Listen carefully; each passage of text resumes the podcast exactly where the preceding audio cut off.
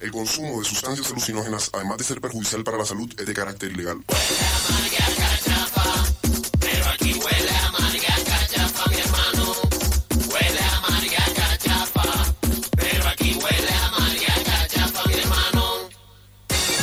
Seguimos entonces acá en FM La Tribu, acá en la 88.7, siendo las 8 horas 33 minutos. Ustedes si quieren comunicarse con nosotros pueden hacerlo al 11 67 10 37 58, Sí, el sí. WhatsApp de La Tribu. Nos mandan un audio, nos cuentan que desayunaron y vemos cómo siguen. en la Llueven las fotos de gente con sus desayunos americanos, saludables, rebosantes de variedad. De, venís del 2000, De frutas. del 2019, venís. Que, Claro, seguramente son la fotos gente de- que desayuna eso. eh, bueno, también pueden hablarnos a nuestras redes sociales, arroba pasadas por alto. Y ya se encuentra acá nuestra María Cachafa. Diana, ¿cómo estás? ¿Qué desayunaste hoy?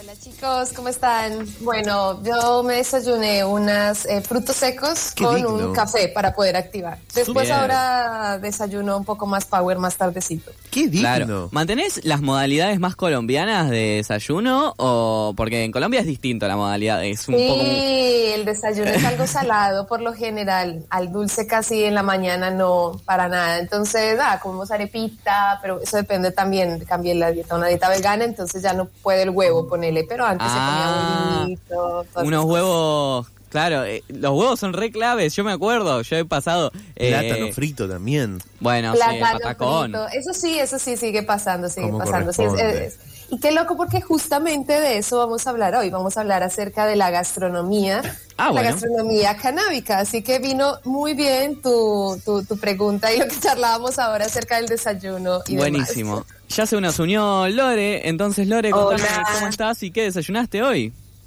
Hola, hola, buen día. Arepita con café siempre. Qué Ese es digno. mi desayuno. Ah, las arepas, otra cosa bien colombiana y no se van, no se van. Se, se mantienen entonces, dignos, se mantienen los hábitos nacionales por ese lado. Sí, por Creo que el desayuno es fundamental, como lo que uno ya viene desde chiquito, como que se te acostumbra al estómago. ¿ah? Es verdad, es Pero verdad. un poco sí. Pero bueno, para un colombiano no desayunar café es difícil. No, me imagino, me imagino, viniendo con esa tradición, es como quitarnos el mate. Pero bueno, chicas, ¿qué traen hoy en la columna? Ya nos ha adelantado un poco Diana. ¿Quieren eh, darle comienzo y explicar? Sí, sí, sí, sí. Bueno, hoy vamos a estar hablando de edibles o consumibles canábicos, un poco las nociones de qué es lo que hay ahora en el mercado y qué es lo que también tenemos permitido y qué no. Ok. ¿Qué está permitido?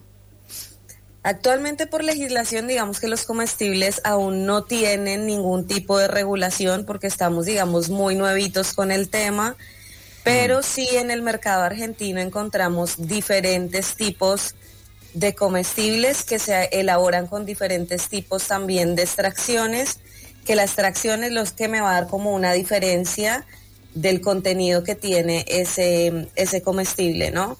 Pero mayoritariamente, digamos que lo que nos venimos encontrando en el mercado son muchas gomitas, hay Mm, bastantes ok, gomitas, de gomitas. Ah, mira. También tenemos bastante chocolatería distinta. Mm. Eh, de hecho, el otro día no me acuerdo de la marca Diana, de pronto sí, sí la Ah, recordamos. hay una marca efectivamente que hace. Mirá, no sabía que habían llamar hecho registro de las cookies.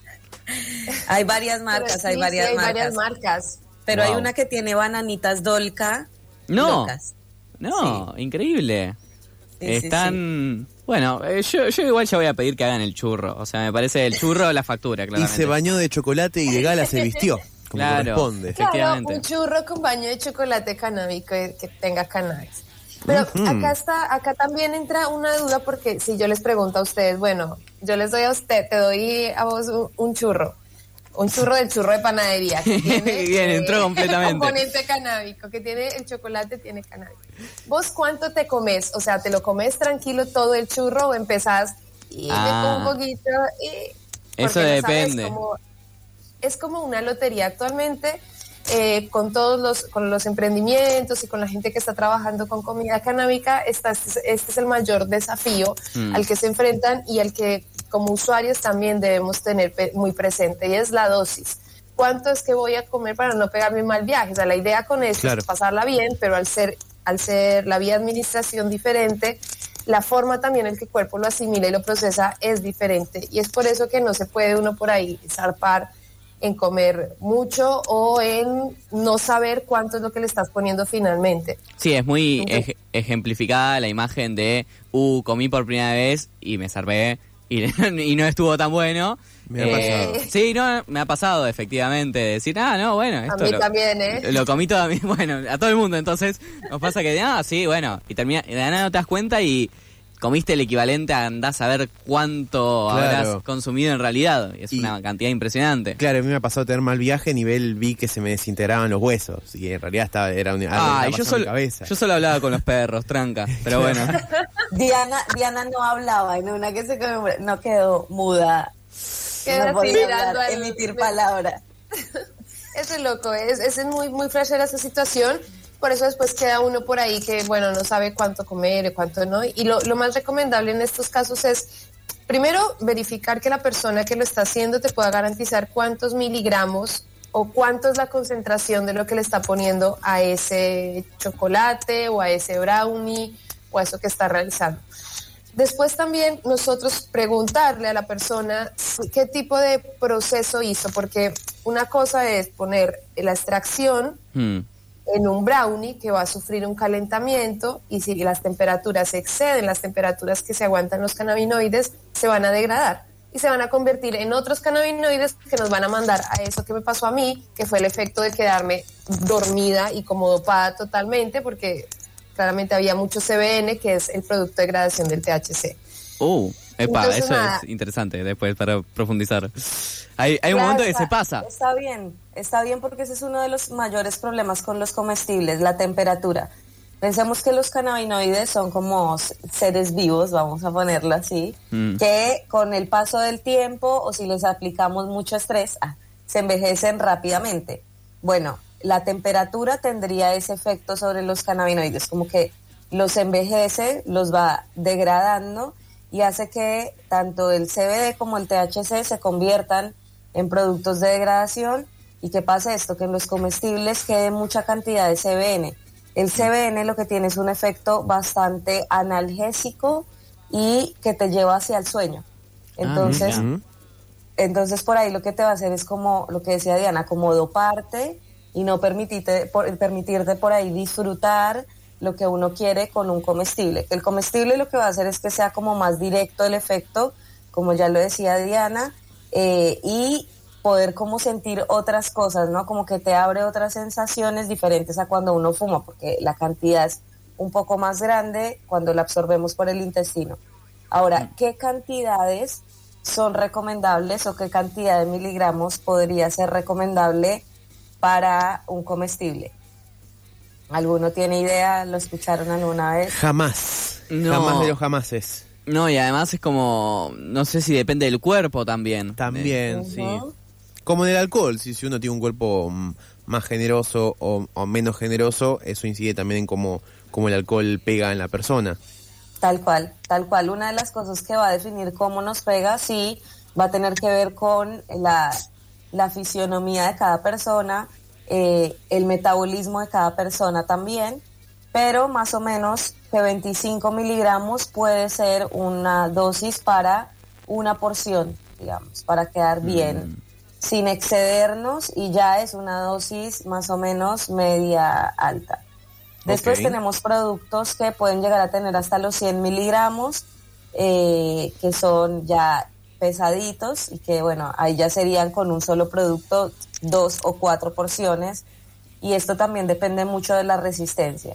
Generalmente los comestibles mm, los comen personas, valga la redundancia, que les encanta pues estar eh, high, opuestos o, arriba, digamos. Entonces también los niveles de tolerancia son altos y ahí también vamos a necesitar más cantidades, igual que con el alcohol, ¿no? Como mm. si cada vez que vamos consumiendo más nos vamos volviendo un poco más tolerantes. Claro, y uno, y uno quiere más solo que con el alcohol dañamos el hígado, por ahí con esto no generamos tanto daño hepático y bueno, también la, la podemos pasar bien.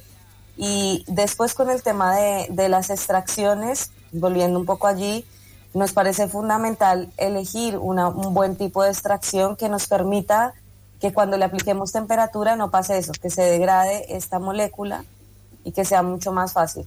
Por ahí para los comestibles podemos utilizar un tipo de extracción, de extracción que se llama rosin, que no sé si la, la han escuchado. El rosin. No, No, no, no, no. ¿qué será? Bueno, el rosin es una extracción que se hace con una plancha.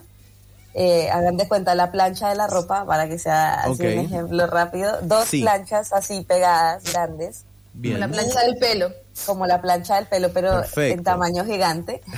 Ok. Y vamos a aplicar una presión y una temperatura, que eso se le puede poner allí.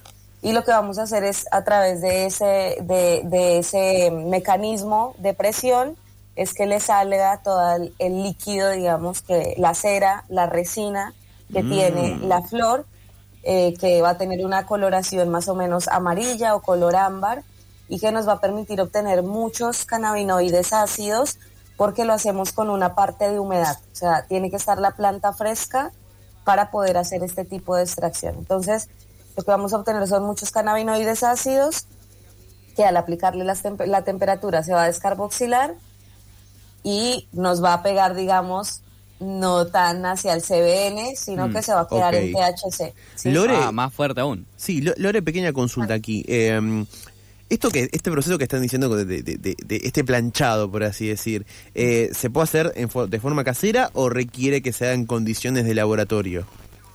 No, hoy por hoy las planchas están en muchos lugares, muchos grow shops tienen eh, las, Ah. las maquinitas Y estas. hacen, hacen jornadas de, ple- de, de obtención de rosin. Entonces se juntan, por ahí hay que estar atentos a los grow que tienen eh, cercanos si, Muy si les bueno. interesa esto, porque suelen hacer estas jornadas de, de extracción con RCO para promocionar el- la plancha o, o simplemente como un servicio rosin, que de ofrece, es el rosin, eh, para promocionar el servicio que, que hacen ellos. Pero sí, sí es bastante accesible, eh, no, no tiene que ser eh, a nivel laboratorio. Perfecto, perfecto. Después a nivel laboratorio pasan muchas cosas con los comestibles. De hecho hay un documental en Netflix que ahora no estoy recordando el nombre de Ana, si después te- ¿te acuerdas? Pero es un documental donde muestran cómo elaboran comestibles con una técnica que se llama BHO. Esto es eh, con butano.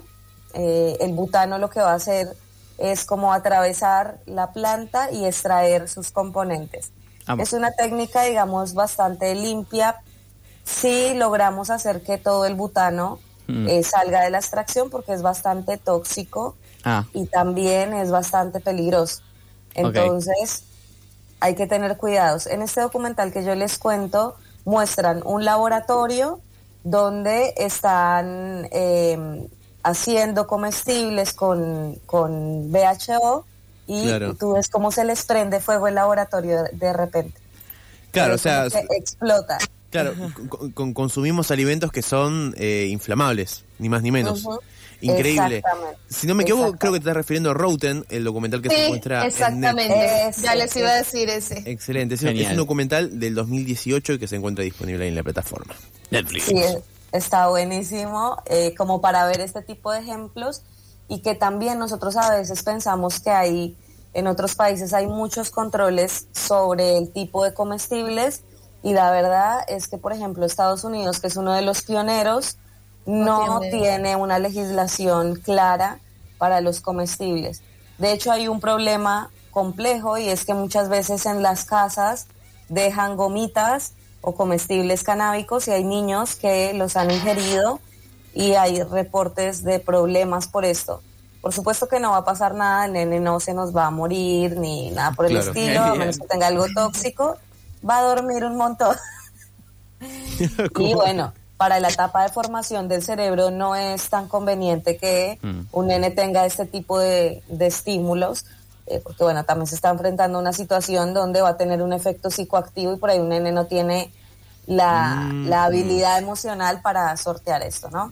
Y bueno, y, y como para ir, ir cerrando también que tengamos presentes que acá es importante también saber la composición de cannabinoide, que tú puedes hacer una comida que por ahí en algún momento te eleve, como si estás trabajando con una planta que tenga alto contenido en THC, pero después si quieres volver otra vez a bajar o si lo que buscas es nada más que dure por un, por un cierto momento, puedes ingerir algo después que tenga o hacer una preparación que tenga CBD como mayor componente. Entonces esto te va a Mm. ayudar nuevamente otra vez a bajar Claro. y poder nuevamente seguir con tus actividades, que es un poco lo que plantean las cenas canábicas, que eh, por ahí me parece copado dejar algunas redes sociales de gente que trabaja por ahí con, con, con cocina canábica y que, y que les puede por ahí interesar. Digan nomás. Bueno, eh, de, de cocina canábica tenemos a los chicos de Cooking Flama. Ok. Después, Cooking Flama. Ellos hacen cenas canábicas privadas. La verdad nos invitaron hace más o menos un mes y medio, creo que fue Sí. la vez que fuimos. Y la comida primero, que es súper rica, que eso me parece fundamental, más allá como de- del pegue. Hacen toda una cena con una entrada, plato principal, postre, teniendo en cuenta esto de las porciones. Así que se lo súper, súper recomendamos. Después tenemos una marca de bombones eh, donde tenemos un submarino que se los recomiendo, es una marca nueva, es un submarino loco. No, no, muy bueno. Es ¿Cómo lo se más- llama? eh, entren al Instagram a chequear, está bastante nuevito, ayudémosle ahí a- con, con seguidores, pero la verdad que lo probamos y está muy bueno.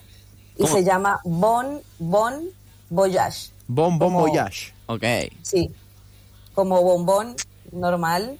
Eh, Sí, sí, sí. B-O-M, B-O-N, voyage, como viaje en francés. En efecto, sería Y- buen buen viaje. En, en Buen, buen francés. viaje. Buen- En Ujú. efecto. Muy bien. Así que esas dos, digamos que sabemos que hacen cuantificación de cannabinoides para sus, sus cenas y para sus edibles, así que son dos que, que recomendamos bastante. Cooking Flama y Bon Bon Voyage. Entonces, de estas opciones de propuestas gastronómicas canábicas. Bueno, chicas, Exactamente. muchísimas gracias por pasarse esta mañana acá por FM La Tribu, por pasar por alto para otra columna de Canatest. Buenísimo, bueno, chicos. muchísimas gracias. Buen Nos fin de vemos el próximo viernes. Buen fin de largo, disfruten.